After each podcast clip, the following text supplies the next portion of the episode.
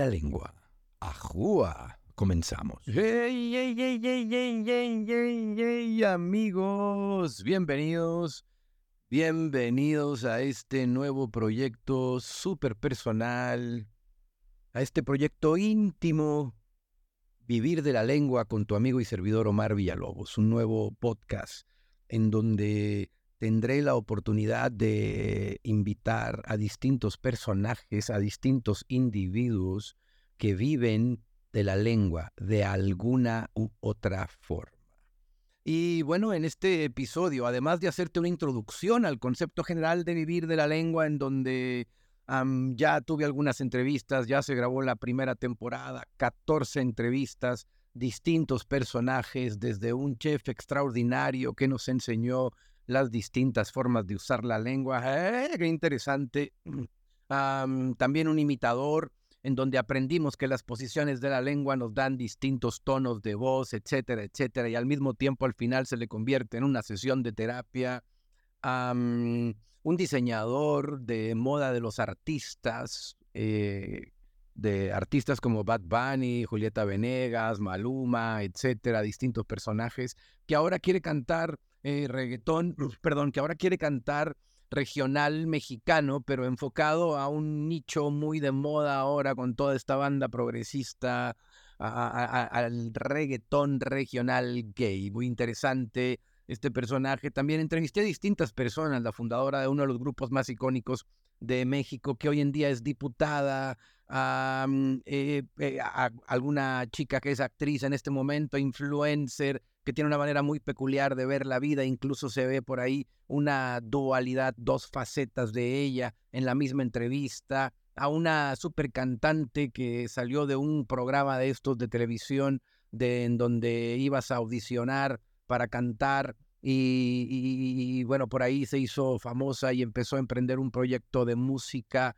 una gran mujer. Ah, también tuve la oportunidad de entrevistar, aunque usted no lo crea, a una bruja chamana, este, eh, que ella ha sido de un linaje de ocho generaciones. Bueno, vivir de la lengua ha sido una aventura extraordinaria. No te pierdas la primera temporada, síguela disfrutando. Pero hoy quiero compartirte un poquito de, de mí, de Omar Villalobos, de Omar como persona. Ya te expliqué el concepto y el origen de vivir de la lengua en donde se trata, se trata de conocer a las distintas personas, a los que, que, en teoría conocemos por su personaje, pero conocer su ser persona. Y esto es algo muy íntimo también, esto es algo muy mío, muy del estilo OMB, porque yo a lo largo de mi vida me he dedicado a estudiar las distintas personalidades desde un punto de vista como persona. De hecho, tengo la teoría, los genios también hacen caca. Y cuando entiendes la humanidad de las personas y los personajes que admiramos, cuando descubres eh, los miedos, las tristezas, los dolores, las angustias, y encuentras patrones en sus conductas sobre cómo ellos le han hecho para transformar esas cosas que a nosotros también nos hacen humanos, porque aquí en China, en África, en cualquier país, lugar, ciudad del mundo, por dentro el individuo funciona igual tiene motores, tiene motivaciones, tiene necesidades, tiene gustos, tiene deseos, y así funciona. Y en este mismo concepto de menos marca y más persona, eh, hoy me gustaría compartir contigo cosas de Omar como persona. En la parte de atrás debería de haber estado mi perrita. ¿Dónde quedaste, pequeñita? Vamos a ver, vamos a ver. Pequeñita, sí señor. Bueno, hablándote de cosas personales, ah, yo he vivido algunos, algunos duelos en estos últimos años en mi vida. Uno de los duelos más personales y más dolorosos fue el fallecimiento, la muerte, la, muerte a mí en mis brazos en un equipo de fútbol jugando entre amigos de mi manager, el buen Gerardo, que en paz descanse. y ese duelo me, me costó mucho trabajo enfrentarlo y superarlo, porque con él cuando él muere no solo muere no solo muere uno de mis mejores amigos y no solo muere un compañero, un cómplice de gira, muere también una parte de mi personaje, de ese Omar Villalobos que construíamos juntos, que él le daba vida a estas historias y estas ideas y estas locuras que yo creaba. él me ayudaba a ejecutarlas y aterrizarlas y a ponerlas en práctica como es la función como tal de un manager ejecutor. Cuando él muere, también muere una capacidad de Omar del personaje, también muere uno de sus superpoderes, también muere una de sus grandes capacidades. Y me costó mucho trabajo entender esa parte. Trabajé con muchas personas después que todas han sido extraordinarias. En un principio yo no quería trabajar con ningún hombre después de que muere Gerardo porque no quería que mi cabeza estuviera pensando qué hubiera hecho Gerardo, qué hubiera hecho Gerardo, qué hubiera hecho Gerardo, porque la verdad que la vara estaba muy alta. Entonces lo que lo que se me lo que se me ocurre en aquella época fue empezar a, trabajar con, con, puras mujeres y tener este rol de esta figura de asistente personal en donde te ayuda a encargarse de los clientes, y, a través de, esta otra persona, porque una de las características que tiene una marca personal, como, como lo es un speaker o como es un escritor o como es, es que es complicado y es muy difícil venderse a sí mismo. Necesitamos de terceros, de un tercero que hable por nosotros. Además, eh, el, cliente o el usuario o, la persona que nos quiere contratar a veces nos tiene eh, a nosotros, los que vivimos de la lengua, los que vivimos de pararnos arriba de un escenario, vivir arriba de la ley, vivir arriba de un escenario nos da un superpoder, un poder extraño, y, pero se les olvida que somos personas. Te estaba contando que me ha costado, que, que me costó mucho superar el duelo de Gerardo y que me generó mucho aprendizaje porque aprendí la contraparte de administración de un negocio de marca personal. después de eso, en, en la pandemia, viene en donde yo entro en una crisis personal para resolver mis issues, ¿no? Porque, porque me estacionan, porque me enfrentan con, con no eventos, porque lo, yo soy especialista en eventos masivos de más de 200, 300, 500 mil personas.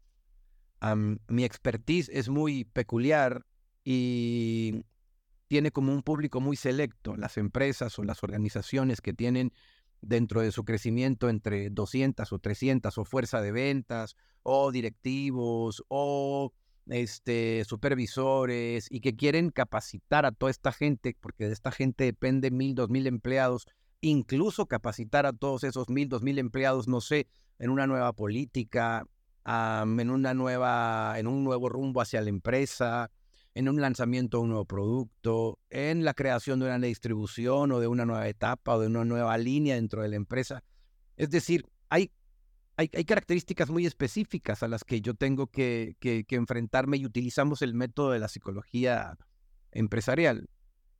¿Qué es la psicología empresarial? Es esta capacidad de ver a las empresas como si fuera una persona y utilizar el método de la psicología clínica para evaluarlas, para generar un, un una transformación, para generar una, una ideología o para generar una misión, una visión o para generar hábitos o para generar el perfil de eh, eh, la persona que trabaja en. Pero fíjate que yo me dedico a eso y, me dedico a, ver esas cosas en las empresas y en las organizaciones. Pero en la pandemia, cuando estás con ese ojo que, que, está entrenado a ver para afuera y que ya no tiene ese cliente porque estamos en pandemia y te empiezas a ver a ti mismo, a ver a ti mismo y a ver a ti mismo y a ver a ti mismo coño y empiezas a encontrarte con todos los, los problemas o las emociones o las situaciones personales que no resolviste por andar de gira, por andar en movimiento, por andar volando, por andar entre aviones, por andar con el pretexto de tengo un evento, tengo esto, tengo el otro.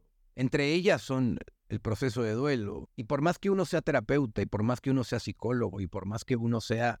Ah, por más que uno sea experto en haber ayudado a cientos de personas en sanar sus duelos. De hecho, he llegado a una conclusión, te lo confieso porque estamos en vivir de la lengua, que, que necesito, que un buen terapeuta o que un buen experto en la conducta humana necesita tener algunos issues personales constantemente ahí abiertos para poder conectar desde el lado humano con la persona. Por ejemplo, cuando, me encanta por ahí de vez en cuando tener por ahí alguna rencilla o algún dolorcito contra papá, porque cada vez que, que doy terapia y que alguien tiene un dolor verdaderamente y muy profundo, yo puedo desde ese pequeño dolorcito mío sentir compasión por el otro y, trabajarlo terapéuticamente bien bonito.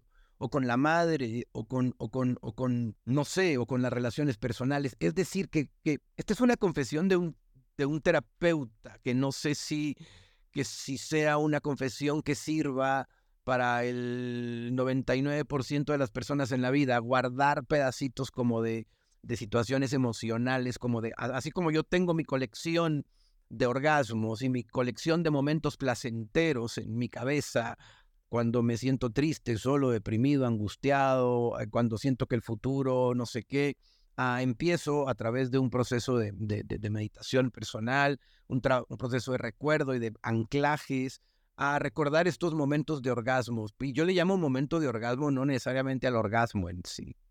Hay muchos de esa colección que sí son en sí mismos orgasmos, pero hay otros que en realidad son, no sé, como, como respirar el aire en tal o cual momento frente a un volcán en Ecuador, en tal ciudad que, que, no lo voy a volver a hacer jamás, o estar en las alturas, en un mirador, en una escultura de una virgen enorme, gigante, o estar en Río de Janeiro, en el Cristo, no sé qué, a mero arriba, contemplando el aire. O sea, esos son momentos de orgasmo que colecciono y que se van volviendo, pero de la misma manera, o este secreto nunca lo había contado, esto de vivir de la lengua no me está gustando porque me estoy autodando coñazos, autodando coñazos.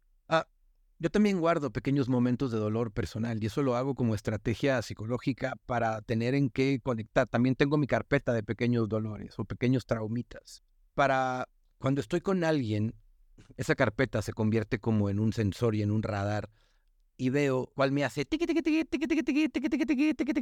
y de esa manera me, me conecto con la gente. Ya podrás ver las entrevistas, cómo utilizo esta técnica y esta metodología, ya lo podrás ver. amigo, pero te estaba hablando del duelo y fíjate lo maravilloso de la mente me hizo hacer todo un discurso para evadirme, para no confrontar y para no decirte pues que me dolió y que me, que me, que, me fue difícil, ¿no?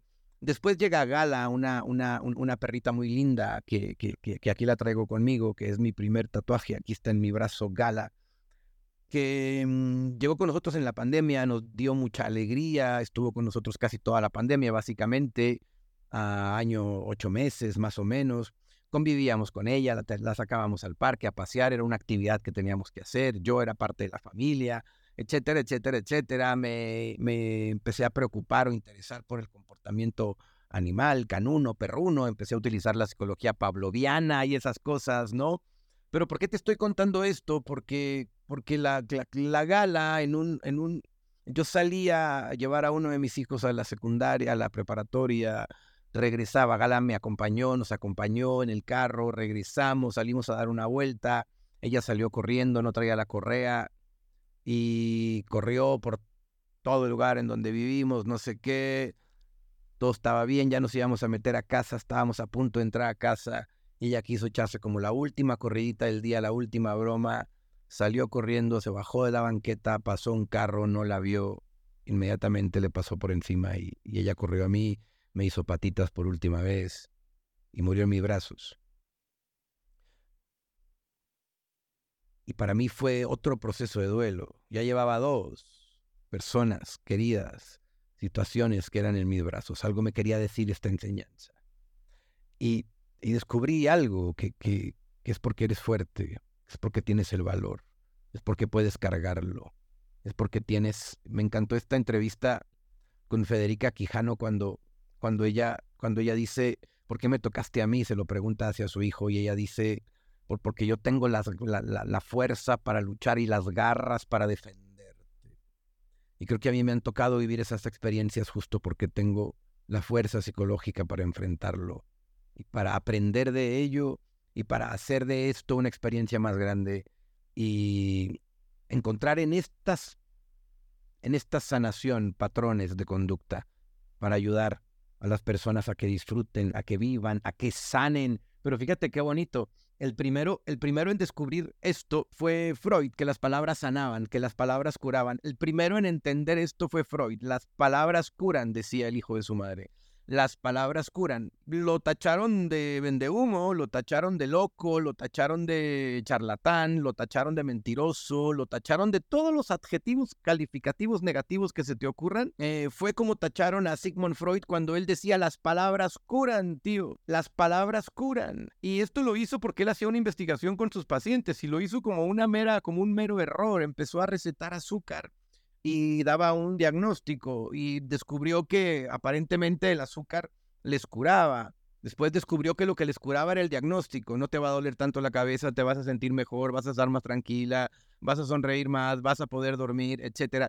Y él con una misma pastilla curaba diferentes situaciones físicas. Él descubrió que la mente tenía un poder sobre el cuerpo y que el, el acto autoritario y el acto de poder que el paciente le daba a la autoridad el doctor, del terapeuta, del psicoanalista, en este caso el médico, el, verlo hacia arriba, el acto de poder le permitía a, a Freud tener la capacidad, con esta autoridad intelectual, social, de conocimiento, también con el diagnóstico curar. Fíjate qué bonito. Qué bonito. Esto yo lo entendí cuando tenía 15 años, amigo, amiga, te lo voy a confesar, en un libro, en un libro de la, la, la primer bibliografía de genio que yo leí fue la de Sigmund Freud, a los 15 años. Y yo descubrí esta, este principio, esta locura, este punto, este, este poder que, que el diagnóstico cura o enferma. Que decirle a alguien eh, que tengas un buen día, te deseo que te vaya bien, hoy la vas a pasar poca madre, puede ser que le dé la garantía de tener una experiencia extraordinaria. Puede ser que el diagnóstico, que tu frase le programe su realidad. A ver, hay cientos de experimentos en la, sociología, en la psicología social, en donde se descubre y se comprueba que la realidad de las personas, la realidad que el individuo ve, tiene que ver con su interpretación y que tiene que ver con la interpretación del el grupo social al que pertenecen y que tiene que ver con la idea o el pensamiento que antes le han programado en el cerebro. Esto es muy poderoso. Cuando yo entendí que mi pensamiento, que mis palabras, que la opinión de mí mismo, que la relación que yo tenía conmigo era mi capacidad, mi poder más grande. Ese día descubrí que todos los seres humanos tenemos la capacidad de volvernos, de volvernos un superhéroe, un superhéroe. Y sabes, he tenido muchos mentores. Para mí un mentor es el que te lamenta. he tenido muchos mentores y muchos maestros. Mis primeros mentores en esta carrera y en esta formación, siguiendo de mis 15 años en adelante, fueron ah, en su gran mayoría mentores espirituales, jesuitas, maristas, a sacerdotes eh, de sacerdotes, no sé, hay diocesanos, que yo estaba en esta búsqueda. A raíz del divorcio de mis padres, yo generé tartamudez y empecé una búsqueda para quitarme la tartamudez. Esta búsqueda se volvió un gran pretexto. En realidad, descubrí después con el tiempo mi tartamudez era psicológica. Pero lo que yo descubrí con el tiempo es que mi tartamudez era un pretexto muy inteligente mío, de una especie de alter ego perverso que hay ahí dentro de mi cabeza, para crearme una necesidad de hablar con personas mucho más grandes que yo que me dieran contenido, mi necesidad de conocimiento, mi hambre de... Yo no quería hablar con mis compañeros porque ellos vivían una realidad igual a la mía o, o, o situaciones Vamos, ellos no tenían el conocimiento, estaban viviendo la misma edad que yo. Yo quería entender la vida y preguntas de personas con edad más avanzada como para poder construir mi, mi realidad. Acuérdate que en esa época a mí ya me había, ya me había cruzado la, por la mente y por la cabeza quitarme la vida por un despecho amoroso. Y esto me había hecho cuestionarme muchas cosas, quién soy, a dónde voy, qué quiero, qué plan de vida, qué tengo. Entonces, al mismo tiempo que me hice un poquito más introvertido con la tartamudez, empecé a entrevistarme con el pretexto de la búsqueda de soluciones y respuestas con psicólogos, con terapeutas, con brujos, con chamanes, con güeyes que me hacían limpias, con, con psiquiatras, con médicos, con distintos especialistas y a todos les hacía en común las mismas, las mismas preguntas sobre, sobre, no sé, sobre sus miedos, sobre lo más difícil, pero les hacía preguntas muy peculiares, muy únicas, que no tenían que ver con las típicas preguntas que le hace un estudiante. Entonces, desde ahí, desde ahí viene la base y el origen de vivir de la lengua, que no son preguntas únicas, que no son preguntas típicas, que no es una entrevista a la que te vas a encontrar no es un formato de entrevista, no son las mismas preguntas a todos, no, es una interacción entre yo y el invitado, en donde las preguntas van surgiendo y saliendo a través de la conversación de una manera natural, pero con un ojo desde un punto de vista psicológico, con un ojo para encontrar respuestas dentro, con un ojo que te permiten buscar dentro de ti. Usa estas entrevistas como un espejo, como si te hicieran a ti estas preguntas, intenta contestarlas tú en tu mente y estoy seguro que te darán mucho poder, mucha alegría, mucho amor y mucha fuerza. Amigo, estaba contando de mis mentores y de mis maestros. Los primeros fueron en el ámbito espiritual. yo creo que lo que mejor rescaté del ámbito espiritual, número uno, es se puede vivir de la palabra y de la lengua. Número dos, Tienes que ser parte de una comunidad, de un grupo, de una asociación, de un lugar. Los públicos ya están, nada más tú tienes que ser parte de una asociación, de un grupo, tienes que pertenecer a algo. Ah, y número tres, sin duda que el que mejor comunica, el que mejor habla, es el que más va a brillar en este tipo de situaciones. Eso fue lo que aprendí del ambiente espiritual. Eso fue lo que aprendí del ambiente religioso, porque al fin y al cabo, el que se para en la asamblea de oración y habla y, y convence y atrapa gente para más misa, el que da el anuncio parroquial y hace reír y logra que no sé qué, o sea, es el que se convierte, es el que da un resultado a la iglesia. Fíjate qué interesante, yo desde muy pequeño, desde los 15 años, aprendí a través de los avisos o anuncios parroquiales a darle un resultado a la iglesia en las asambleas juveniles, en la asistencia a las misas de jóvenes, etcétera, etcétera, etcétera, etcétera. Esto fue muy joven. Cuando tengo esta separación ideológica con el concepto espiritual, cuando, cuando, cuando las respuestas no son suficientes y cuando veo en un espejo cuál podría ser mi futuro y no me gusta, no me gusta lo que veo, digo, no quiero, no quiero esto, quiero salirme mejor y quiero en vez de ser célibe y de ser casto y de ser puro, quiero explorar mi sexualidad. Y decido salirme de la iglesia y busco estudiar y busco ahora hacer dinero, porque si ya no voy a ser célibe, si ya no voy a eh, vivir de, de la vocación, ahora tengo que hacer dinero. Y se me ocurrió primero estudiar comercio internacional en el Tecnológico de Monterrey. Estudiar comercio para, para aprender a hacer dinero, comer, comerciante, ganar dinero de algo vender algo y descubrí que, que, el comercio en realidad no es muy complejo. Se trata de encontrar algo que tenga un producto que tenga cierta demanda, conseguirlo a un buen precio, este, hacer un buen deal y venderlo un poquito más caro.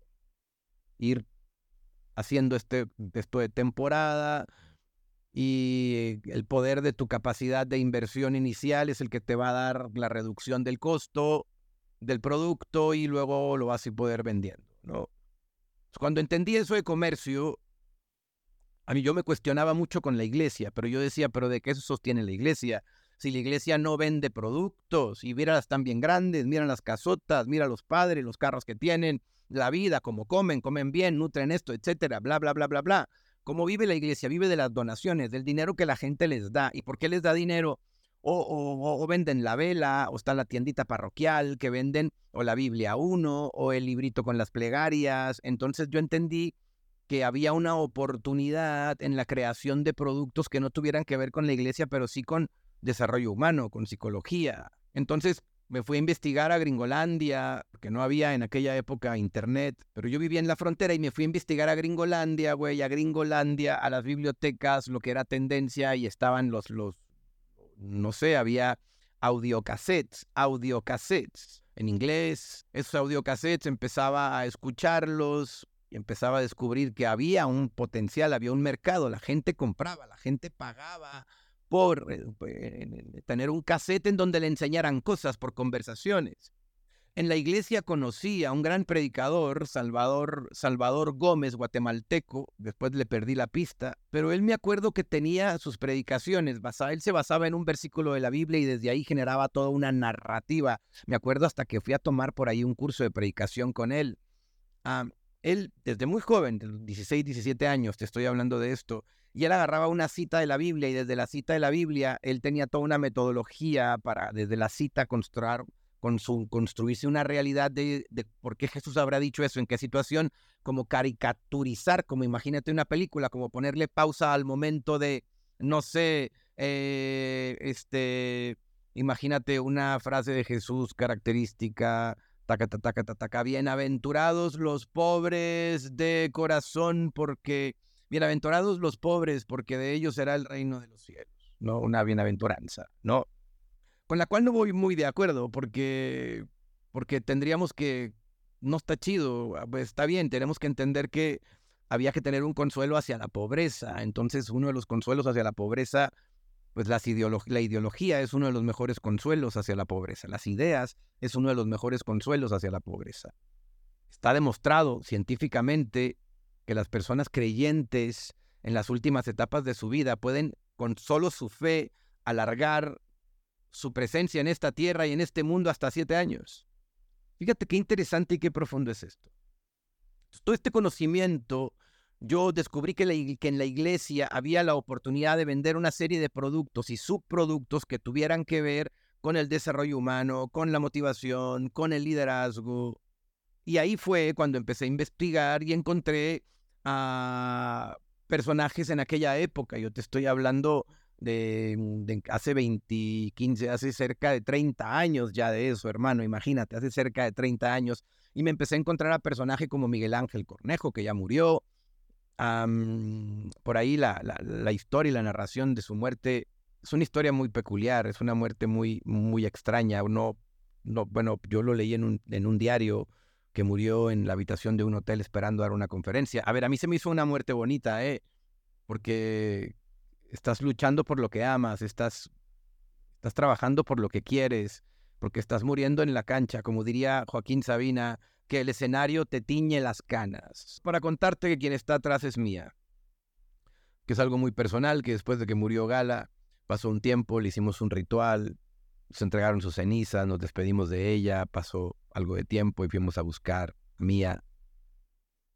Pues rescatamos por ahí de un barrio, nos la trajimos y se ha convertido en una gran compañera de vida, gran compañera de nosotros que nos da cariño. Yo pues, nunca pensé, nunca pensé, nunca pensé. Yo siempre hasta tenía en las conferencias momentos en donde me burlaba de las personas que hablaban con sus animales, ¿no?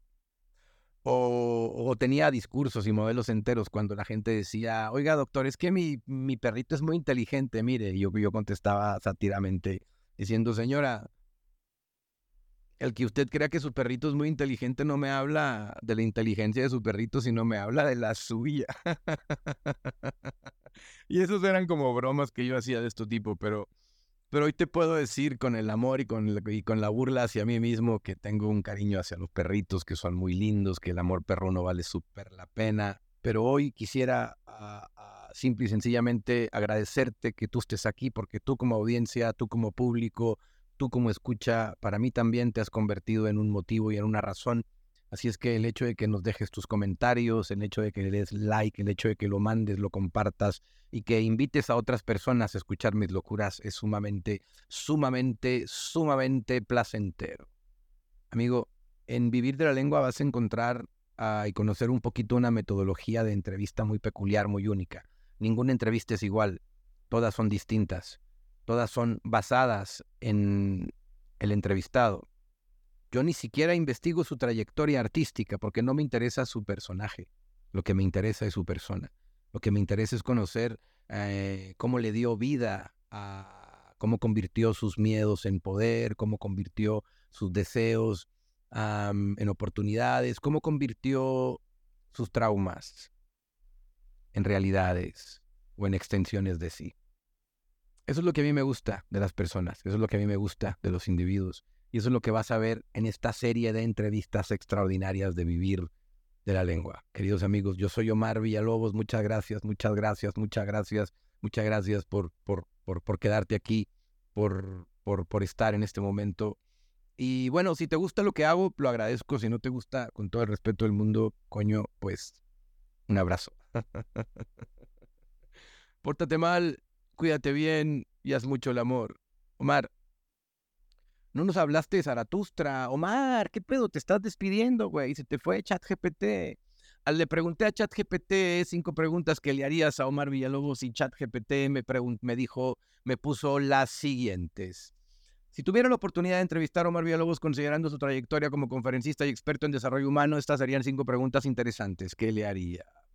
Transformación personal. Omar, en tu experiencia ayudando a miles a transformar sus vidas, ¿cuál consideras que es el obstáculo más grande de las personas enfrentan al intentar cambiar? ¿Y cómo sugieres superarlo? Güey, el obstáculo más grande que la gran mayoría de la gente experimenta es el autoconcepto. Autoconcepto, la capacidad de entender que el poder de definirse a sí mismo es más grande de lo que tú crees autoconcepto. Ese poder te construye realidades. Construye realidades. Fíjate qué cabrón. Y luego dice ChatGPT, uh, irreverencia en la psicología. Tu estilo es sin duda irreverente y distinto a muchos en el campo del desarrollo personal. ¡Ajúa! Gracias ChatGPT por distinguirlo. ¿Qué te motivó a adoptar este enfoque y cómo ha impactado en la recepción de tus mensajes? Ah, muy bien, muy bien, muy bien. Bueno, híjole, este, mucha gente se deja llevar porque como soy irreverente y lo primero que hacen es rechazarlo, entonces no escuchan la profundidad de mi mensaje, pero en el fondo yo creo que es como un filtro. Creo que yo logro a través de esta irreverencia crear un filtro y un embudo para que la gente que al final se quede ah, sea cierto tipo de personas. Ah, sin embargo, ha generado un impacto positivo y, negativo. Lo positivo es que cuando la gente logra pasar la barrera de la broma, del chiste, de la irreverencia y descubre que detrás de, hecho, de ello hay mucho fondo, se vuelve una relación muy profunda de amistad como de amigos. Pero cuando las personas no, no entienden que esta irreverencia mía es una metodología para comunicar, para atrapar tu inconsciente, y se enganchan con su inconsciente y se enganchan con su dolor y se enganchan con sus historias personales y traumas y me echan la culpa a mí, porque es más fácil echarme la culpa a mí que al primer güey que le dijo güey, o al primer que le dijo pendejo, o al primer que le dijo estúpido, o al primer que le dijo alguna frase que se haya enganchado, o mi tono, o mi manera de hablar norteña y golpeada, a lo mejor no le gusta. Entonces, todas esas cosas son, son como, como como pros y contras. Pros porque me distinguen, contras porque em, yo tendría 10 veces más seguidores, yo tendría 100 veces más esto si fuera muy, muy, muy tranquilo y hablara muy propio y fuera así, pero no es mi estilo, dejaría de ser yo. Y yo un día prometí, me acuerdo que lo prometí en un evento, había, no sé, había como 7, 8 mil personas en un congreso carismático en la ciudad de Cuauhtémoc, Cuauhtémoc Delicias, en las primeras etapas de mi carrera y yo decía un poco de malas palabras. Y me dicen, Omar, es que en este congreso no se pueden decir malas palabras. Y yo le digo al padre, bueno, padre, pues entonces aquí no se pueden decir malas palabras, yo ya me voy. Ahí vengo, me doy la media vuelta y me regreso, no se preocupe. Además, ni me pagaban. El padre me dice, déjate de pendejadas y súbete, ándale en chinga que te están esperando. Ah, el padrecito mismo hasta me dijo malas palabras para que me subiera. Lo que te estoy queriendo decir es que eh, ese ha sido mi, mi, mi valor, mi valor más característico, pero también uno de los problemas más comunes, esa irreverencia. Sí, señor. ¿Qué me motivó a adoptar este enfoque? Bueno, me, me, me, motivó que la psicología era sumamente aburrida y que, a ver, me motivó desde un principio. Cada vez que yo escuchaba a un maestro, acuérdate, tuve muchos mentores, maestros, gurús desde muy temprana edad y los escuchaba aburridos, aburridos, aburridos, aburridos. Me hartaba, güey. Yo decía, cabrones, comuniquen más real, más honesto, más cercanos a mi realidad. Dice ChatGPT, historias de éxito, de todas las historias de éxito y transformación que has presenciado ¿Hay alguna en particular que te haya marcado o inspirado profundamente?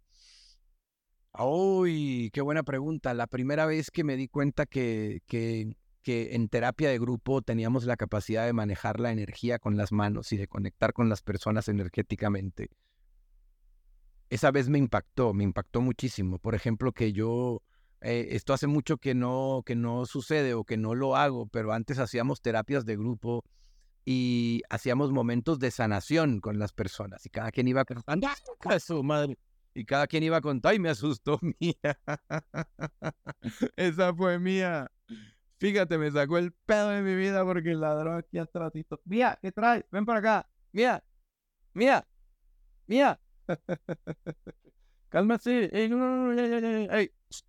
entonces eh, eh, amigos les estaba diciendo bueno fíjate lo que pasó ahorita Ahorita hubo una reacción completamente natural, 100% natural, una reacción completamente auténtica ante el ladrido de mi perrita porque me dio miedo, porque su ladrido fue de alerta.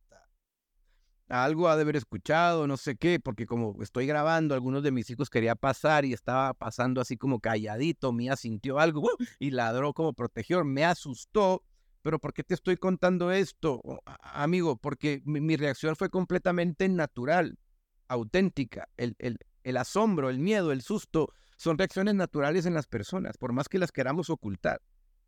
Por eso uno con el tiempo se puede volver experto en detectar estas microexpresiones naturales y puedes entender a leer al otro ser humano a través de entenderte a ti mismo con estas reacciones tuyas, a través de la autoexploración, de la exploración personal. Fíjate qué bonito y qué interesante, ¿no?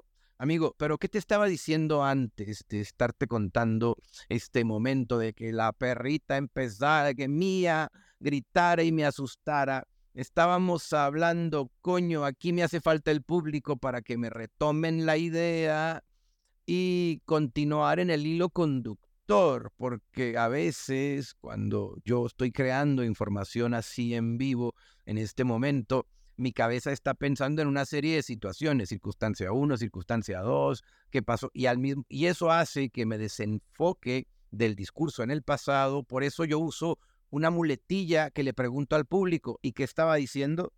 ¿Y qué estaba diciendo cuando me voy por la tangente? La gente piensa que no hay un orden, pero yo le llamo un método circular. Método circular.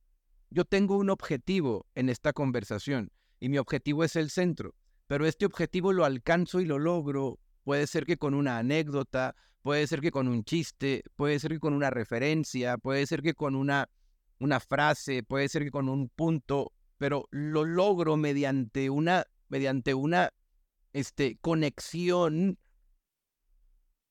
que se está creando pincelada por pincelada en el momento. Y estábamos con ChatGPT y me hablaba de las historias de éxito, cuál ha sido, y yo te hablaba de que cuando entendí que en el proceso de terapia de grupo podíamos manejar la energía de las personas a través de la respiración, porque ahí lo empecé a poner en práctica en grupos más grandes y más grandes y más grandes y más grandes. Y una de las características de los eventos en vivo con tu servidor es ese manejo de energía, es esa explosión emocional que hay, es esa sanación, ese llanto, esa alegría, ese placer, ese gozo que aprendí a provocar a través de las terapias de grupo y las terapias masivas. Creo que ha sido una de las, de las experiencias más mágicas. Y dice ChatGPT, el desarrollo continuo, a pesar de ser un experto en la materia, todos estamos en un viaje de aprendizaje constante. ¿Qué prácticas o hábitos diarios adoptas para tu propio desarrollo personal? Qué buena pregunta. Otra confesión que te tengo por ejemplo, yo no leo desarrollo humano. Eh, he leído pocos libros de desarrollo humano. He leído a Piense y hágase rico y de ese creo que ni siquiera lo leí completo. Pero lo que me encantó fue la historia y el concepto del libro. Un joven que entrevista a millonarios e intenta encontrar patrones para ah, obtener los patrones del éxito. Coño, ese mismo concepto, yo lo leí muy joven, ese mismo concepto yo lo quise hacer con las biografías de genios. En aquella época tenía 15 años, yo quería leer todas las, biografías de mis genios favoritos para intentar patrones humanos, características humanas, para de alguna u otra manera desmitificar lo que la genialidad representaba para la sociedad. Fíjate qué, qué, qué interesante manera de verlo, qué interesante principio. Entonces, una de las características que yo, que yo adopto a ver, yo no leo mucho desarrollo humano, porque el desarrollo humano se crea mediante la vivencia y la experiencia, pero yo sí leo literatura o, mm, o sí veo mucho cine. Una de mis más grandes pasiones es el cine. Tengo una colección de más de 3.000, 4.000 películas. Y el otro día vino un amigo a casa y estaba platicando con él, vio mi colección de películas y me dijo, María, ¿todas esas películas las has visto? Y le digo, sí, le digo, escoge la que quieras y hasta te puedo hablar de qué se trata y te puedo resumir de una enseñanza. Porque yo a través de las películas es como mi colección de enseñanzas. Y esto se lo aprendí a Salvador Gómez, el predicador. Él tenía una, en aquella época, ahorita no hay aquí, pero él tenía una, un, tarjetero, unas, es que esto es muy viejo, ni siquiera existe, ustedes no lo van a concebir. Sería un blog de notas manual, que era una cosa gordita, no tengo ningún ejemplo de cómo mostrarte esto. Pero a ver, era como una cajita en donde tú ponías una tarjeta, escribías algo, un blog de notas, como los bibliotecarios o como para administrar, archivar, cosas así viejas en el método manual. Y él ponía historias, él nos decía que teníamos que tener nosotros ese blog de tarjetas, historias de éxito, historias de perdón, historias de miedo, testimonios de esto, anécdotas de aquello, chistes de tal cosa, y tener como una serie de recursos. Bueno, yo aprendí a usarlo a través de una técnica de memoria, a través de asociaciones con películas, con vivencias, y así fui construyendo mi colección de, temas en la cabeza. Y esto es algo muy personal. Creo que mi gusto por el cine fue uno de los grandes aciertos en los inicios de mi carrera, cuando empezaron las cámaras en la parte de allá arriba, allá arriba, en el librero allá arriba, ustedes podrán, podrán ver en la parte de allá arriba de este librero, en la toma general, allá arriba se ven unas cámaras y acá arriba hay todavía hay otras. Son de las primeras cámaras que me acompañaban, cámaras de este tamaño, porque yo quería grabar y documentar por todos lados a donde iba. Y esos mismos proyectos y esa misma grabaciones, yo las subía a YouTube desde el 2007 cuando inició YouTube para que el cliente o los organizadores del evento vieran o para poderles enviar el video para que lo presentaran en el evento en vivo en donde yo me iba a presentar.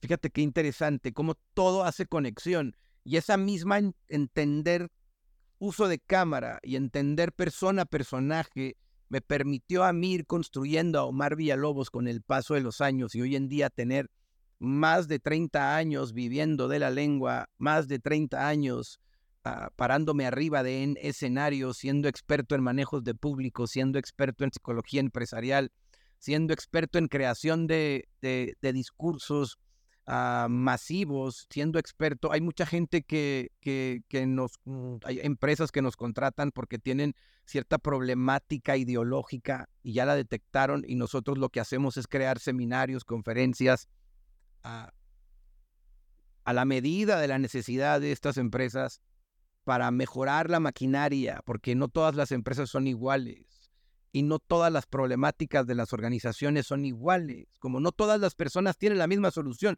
Tú no llevarías a terapia a tu hijo con el terapeuta que le recita un guion de memoria. Eso no le va a ayudar a tu hijo. Tú lo llevarías con un especialista que le interesa su historia clínica, que quiere conocer un poquito más de él, que quiere entender su contexto, que quiere conocer su realidad, que quiere saber de dónde viene, de su padre, de su madre, que quiere conocer un poquito cómo creció, para entonces hacer un diagnóstico efectivo. Es lo mismo las empresas, tío.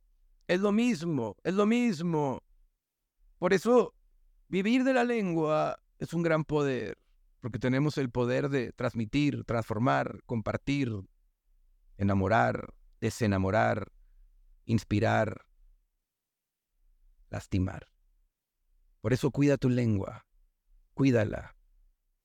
A mí me ha dado muchas ventajas vivir de la lengua, tengo mucha resistencia que me ha dado muchos beneficios en otras áreas muy productivas de mi vida. Ay, juez su madre, ¿qué más nos dijo? Y mm, cómo estar en el constante desarrollo continuo, bueno, la constante observación, la meditación, la lectura constante, la certificación en áreas que no tengan nada que ver con lo tuyo, eh, que eso le agrega mucho valor. Por ejemplo, a mí me encanta editar, me encanta la fotografía, este, mm, ah, me encanta la tecnología, me encantan los cursos tecnológicos, me encanta el uso de cámaras, de software, de programas, me encanta la producción. Todas esas cosas yo tomo cursos y aprendo. ¿Para qué? Para que complemente mi trabajo de speaker profesional, de conferencista ah, internacional. Fíjate qué bonito. Y mi consejo para las nuevas generaciones, para aquellos jóvenes que buscan su propósito, enfrentan la incertidumbre y quieren hacer un impacto en el mundo, ¿qué consejo le darías? Joven, joven, joven, joven, joven. Joven, para las nuevas generaciones lo que les tengo que decir es deja de creer tanto en ti, güey. El problema de las viejas generaciones es que no creíamos en nosotros mismos. Tú, nueva generación, crees demasiado en ti, Y crees que las cosas están bien fáciles y crees que todo, crees que en cualquier momento te echas un pedo, te haces viral y te haces rico a la siguiente día. Y no es así. No sucede así. Hay que pagar un precio. Y el precio es aprender a jugar con las reglas del sistema que te toca vivir. ¿Cuál es el sistema que te toca vivir? Descúbrelo, explóralo, conócelo. Los siguientes 10 años te va a tocar vivir un mundo tecnológico. Los siguientes 10 años te va a tocar entender de criptomonedas. Los siguientes 10 años te va a tocar entender de marketing, de marketing digital, de redes sociales. Los siguientes 10 años te va a tocar convivir con la inteligencia artificial. Los siguientes 10 años te va a tocar aprender a utilizar la lengua, la herramienta más importante de la comunicación te va a tocar aprender a vivir de tu lengua, de lo que comunicas, de lo que dices, de lo que creas, de lo que haces. Tú, joven de la nueva generación que me estás viendo entre 12, 13, 14, 15, 16, 17, 18 años, tienes un mundo muy competitivo, güey. Tienes un mundo muy complejo. Antes muy pocos iban al gimnasio, hoy todo el día va al gimnasio.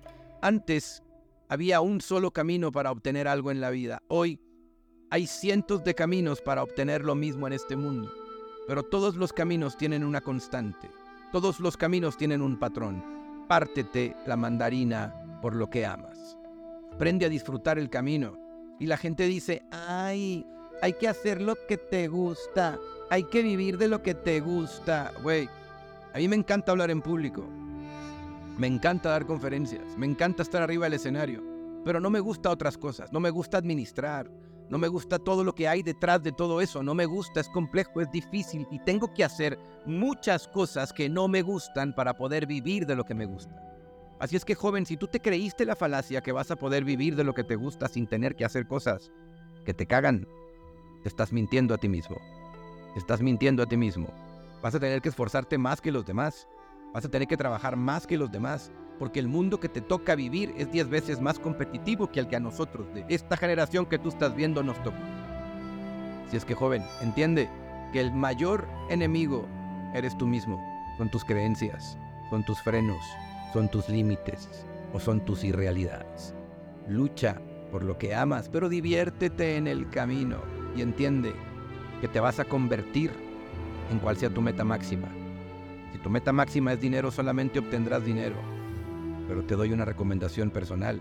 Si tu meta máxima es la felicidad, corres el riesgo de obtener la felicidad y de hacerte millonario. Amigo, amiga, yo soy Omar Villalobos y quiero darte las gracias porque me acompañas en cada uno de los proyectos que emprendo. Esto fue vivir de la lengua y te he compartido un pedacito de mí, de mi corazón, de mis emociones, de mis miedos, de mis dolores, de mis angustias. Gracias porque estás aquí.